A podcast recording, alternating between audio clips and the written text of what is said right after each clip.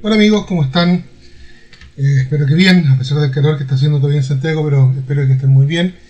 Eh, y en provincia, bueno, están ahí con otras cosas, con lluvias, qué sé yo, en el sur, fantástico.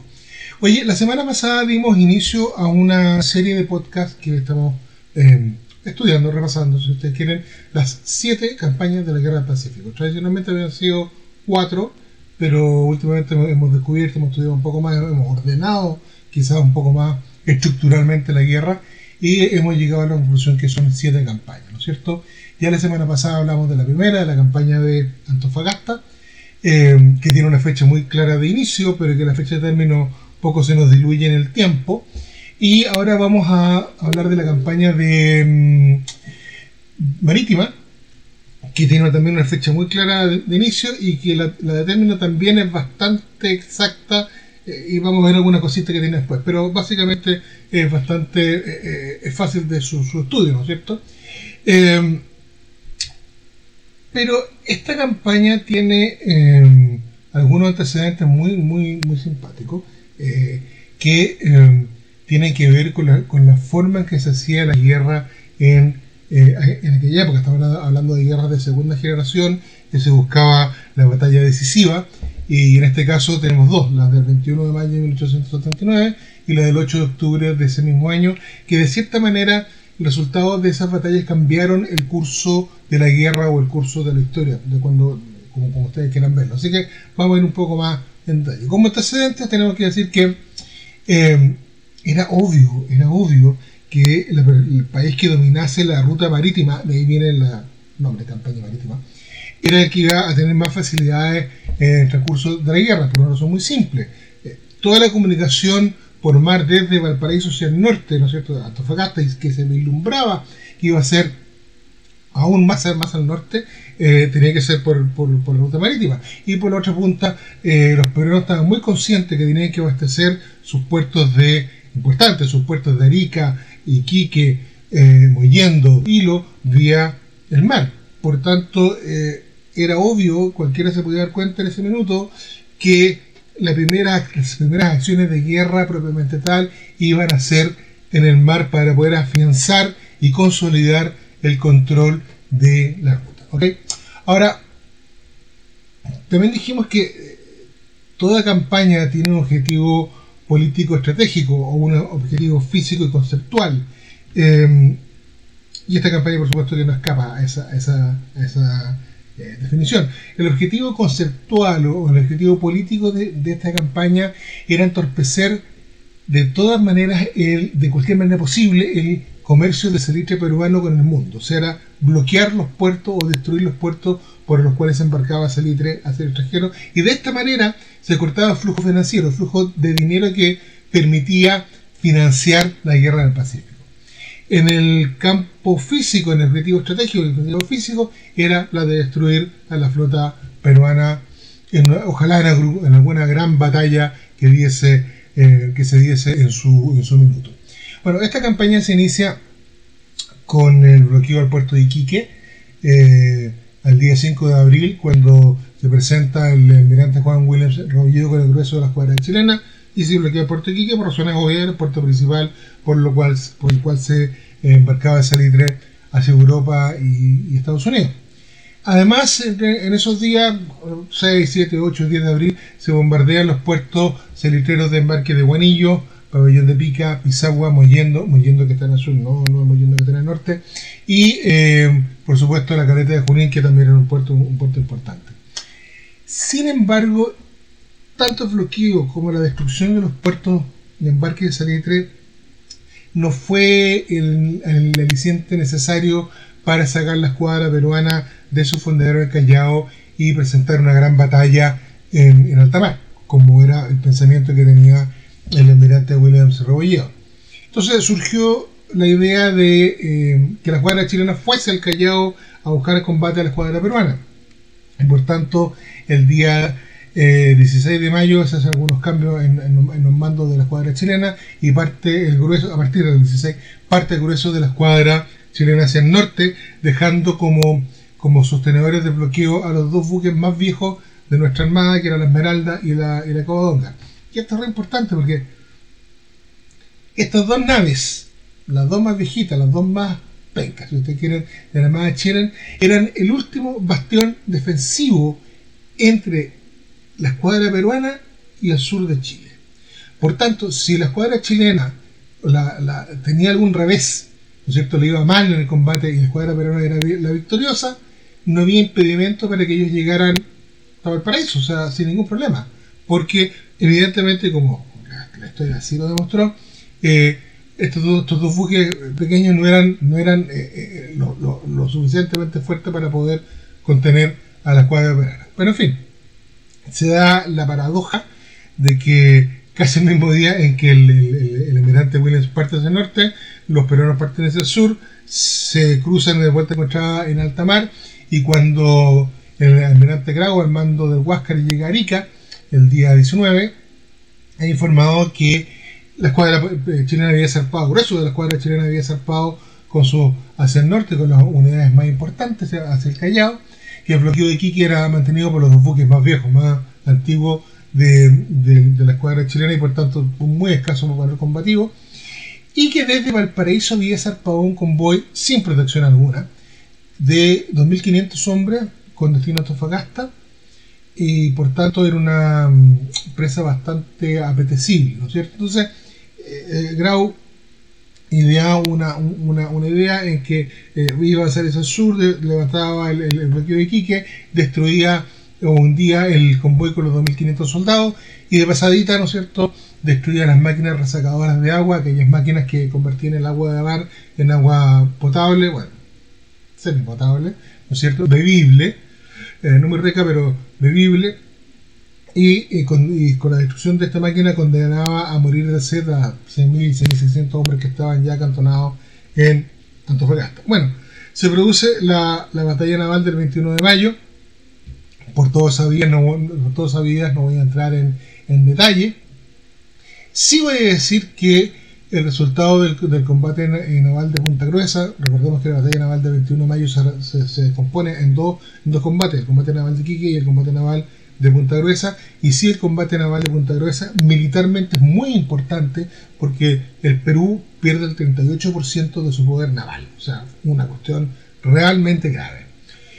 Eh, no vamos a decir nada, sino que eh, eh, después de que Grau retorne a Iquique con, con, los con los agentes de la, de la Unión, los niños estaban callados, qué sé yo, eh, el almirante Grau no se queda quieto y empieza a ejercer, a efectuar una serie de acciones sobre los puertos, incluso puertos chilenos, forma de ir hostigando permanentemente a a la, escuadra chilena, tenerla un poco, si ustedes quieren, vuelta loca, destruir lo que se podía destruir y aprovechando la velocidad y bajo perfil del Huáscar podía escabullirse rápidamente entre las olas del Océano Pacífico. Entonces, así lo vemos aparecer el 26 de mayo sobre Antofagasta, 26 de mayo, recordemos que fue cinco días después del combate naval de Quique, aparece sobre Antofagasta buscando la máquina resecadora de agua, eh, no lo encuentra, bombardea eh, bombardea el puerto, perdón, estaba buscando la Comodonga, que estaba semi escondida dentro de los buques neutrales y por tanto el Huáscar no la, no la podía no la podía bombardear, no la podía destruir. Pero eh, intenta un, acercamiento hacia la máquina resacadora de agua, tiene un combate con, eh, con los fuertes de tierra que nos, destruye, y dos días después, el 28 de mayo, captura a la goleta Coqueta. Ah, ¿qué tal el nombre? Ah, Coqueta, lo encuentro genial. Em, siguiendo con estas acciones, el 10 de julio, o sea, poquitos días después, aparece por buscando a la Aptao, a la, nave chilena, que Grau sabía que estaba en, reparaciones, eh, estaba con la máquina mala. Sin embargo, la cañonera Magallanes, al mando del gran, gran marino chileno Juan José La Torre, sale a su encuentro y se provoca el segundo combate naval de Iquique, donde la cañonera Magallanes se enfrenta al blindado Huáscar en un combate bastante largo. Eh, y eh, la Magallanes, dentro de todo lo que logra, es, o sea, dentro de, todo lo que hace, logra hacer eh, huir al Huáscar hacia el norte, siendo seguido por el, el Blanco Escalada, que no pudo darle casa por la velocidad que tenía el Huáscar, que era muy superior a, a, la, los blindados chilenos. El 16 de julio, eh, quizás Williams un poquito ofuscado por esto que no podía eh, cazar al Huáscar, no lo, no lo podía encajonar, no lo podía capturar, decide bombardear el puerto de Iquique. Eh, y después de más o menos de 40 cañonazos se retiran hacia la rada, los buques chinos se retiran de nuevo hacia la rada. No provocaron muchos daños porque el suelo blando, la arena blanda y las, construcciones ligeras, madera me refiero, no, no sé que la, que la espoleta, ya lo vimos anteriormente, pero que la espoleta de contacto pudiesen hacer explosar el, proyectil, por tanto no fue tanto el, daño. Eh, la verdad es que el Huáscar eh, aparecía, desaparecía eh, prácticamente en forma impune. Ya en julio del 79, en estos días, ¿no es cierto?, eh, captura el mercante Adelaide, captura al bergantín Savoy. La Unión, la corbeta Unión entra a Caldera y la bombardea, o sea, ya estamos hablando del puerto chileno. Luego capturan al mercante Adriana Lucía y el 23 de julio la guinda de la torta. Capturan al transporte chileno Rimac, que llevaba en su bodega nada más y nada, menos que el regimiento Carabineros de Yungay, mítico regimiento chileno, más encima al mando del coronel Manuel Bundes, hijo del presidente Manuel Bundes. Entonces, Manuel Bundes Prieto, el, el coronel Manuel Bundes Pinto, sobrino del presidente Pinto, o sea, era una captura tanto militar como política realmente importante. Ustedes entenderán o se podrán imaginar que Juan embarrado, o sea, cuando, cuando se supo en, en Valparaíso y en Santiago que había, sido capturado el RIMAC y que no había ningún buque que lo estuviese, ningún buque chileno que lo estuviese escoltando, quedó la carretera. De hecho, cayó el gabinete eh, del presidente Pinto y se le aceptó la renuncia a Juan Williams Rebolledo porque ya se entendía que, que, su comando en la Armada no era lo suficientemente efectivo y eficaz para poder capturar al, al, Huáscar y el Huáscar más encima se colaba por todas partes. En los primeros días de agosto de 1879 se designa como nuevo comandante jefe de la escuadra al, comodoro, al comodoro Galverino Rivero Cárdenas y su primera orden, muy inteligente por lo demás, su primera orden fue hacerle una mantención profunda a los blindados chilenos Cochrane y Blanco de tal, suerte de que, de tal suerte que pudiesen de nuevo recuperar la velocidad con que habían llegado a Chile hace unos años antes, ¿cierto? Y que eh, con esa velocidad pudieran capturar al Huáscar. Mientras tanto, el Huáscar seguía haciendo la suya, o sea, no se quedó tranquilo para nada. El 28 de agosto volvió a entrar a la rada de Antofagasta con la intención de cortar el cable de, de, comunicaciones, ¿no es cierto?, hacia el sur. Sin embargo, se encontró con la corbeta Aptao, ahora sí, la cual abrió fuego contra, contra el buque peruano, junto con los buques con los fuertes de la costa. El Huáscar hizo eh, fuego contra el aptado que destruyó parte de la cubierta, parte de la, de la chimenea. Eh, pero uno, entre, entre toda esta territorio de cañonazos por arriba hacia abajo, uno de los cañones del Huáscar se desmontó, el cañón de la derecha se desmontó, se, salió de su, de su calzo, digamos, y el Huáscar obviamente quedó cojo de un cañón y emprendió rumbo norte.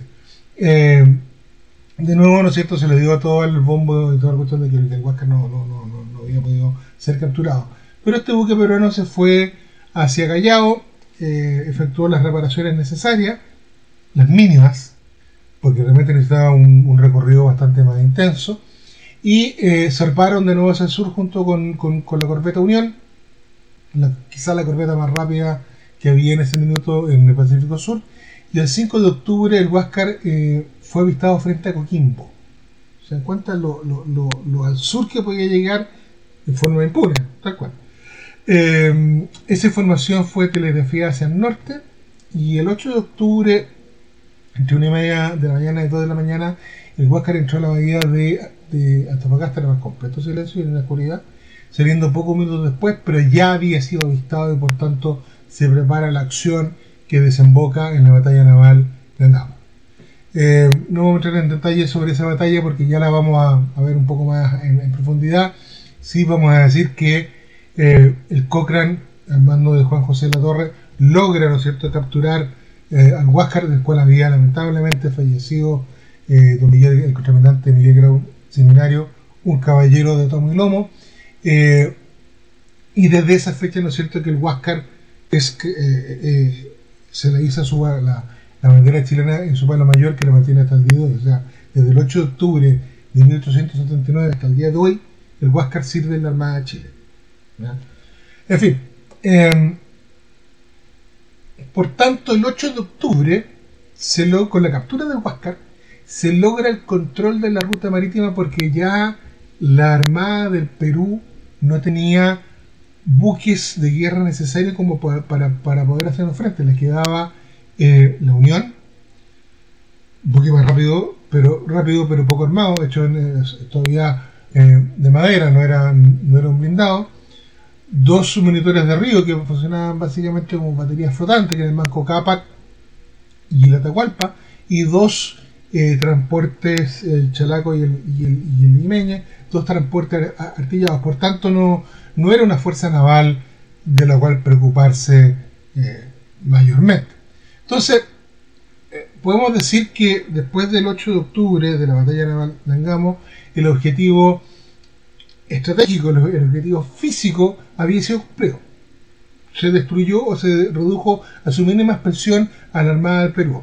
Y el, objetivo eh, estratégico, el político, ¿no es cierto? Perdón, el, objetivo conceptual, el político, que era coartar el comercio del salitre peruano también se logra, por lo mismo.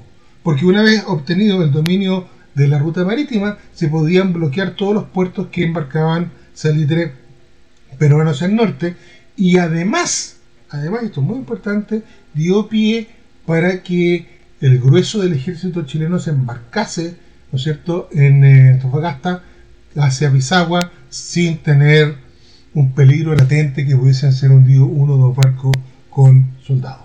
Entonces, con esto, la Armada de Chile lograba controlar, y por favor escúchenme bien, lograba controlar desde el estrecho de Magallanes por el sur hasta Panamá por el norte. Toda la costa del Pacífico Sur era controlada por Armada Chile. No había nada que se pudiese oponer a este, a este poderío naval. ¿Ok?